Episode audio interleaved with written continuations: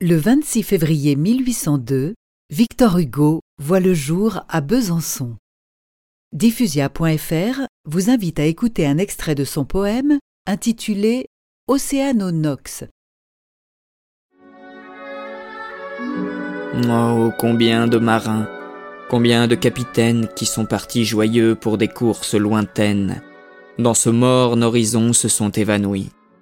Combien ont disparu dure et triste fortune, dans une mer sans fond, par une nuit sans lune, sous l'aveugle océan à jamais enfoui. Combien de patrons morts avec leurs équipages L'ouragan de leur vie a pris toutes les pages, et d'un souffle il a tout dispersé sur les flots.